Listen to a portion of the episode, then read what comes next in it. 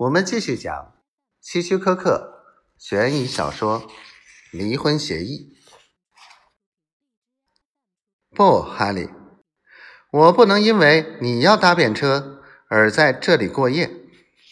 朱迪说：“不是过夜，我们再过一个小时就可以出发。”哈利说：“我们先是各开一辆车下山。”等到飞机场时，把我的汽车寄存在那儿，然后我再搭乘你的车。他说着，从柜子里取出一袋杂粮。朱迪，你先等一下，我出去把这些杂粮散在外面给鸟儿吃，然后我们再到瓦拉布去取我预定的一些东西。你放心，不会很久的，只要一个小时就足够了。说完，他还没等朱棣同意，就将衣钩上的皮夹克取下，走了出去。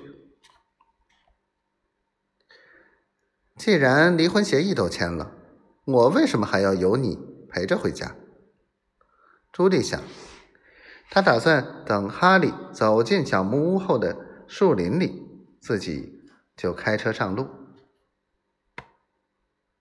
可是这时他的烟瘾又上来了，他非常需要一支烟。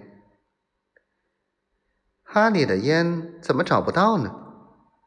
他自言自语着，又开始在房间里搜索起来。突然，他的眼睛一亮，屋角那张写字台。是最有可能的地方。他拉开最上面的抽屉，没有烟，只有蜡烛、火柴和一个手电筒。他又拉开下一个抽屉，里面也没有烟，只是堆着一些说明书，有怎样关闭壁炉的节气阀，怎样点燃煤油灯，怎样关闭和将水管里的水放光等内容。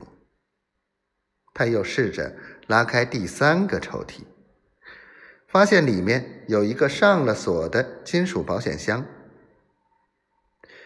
这里面一定有重要的东西，我必须要看一看。他一边想着，一边看了看锁。如果有适当的工具，就可以把它打开。不过那样一来，哈利就会知道是他干的了。他不禁犹豫了一下。我和哈利现在已经没有任何关系了，看了也无所谓。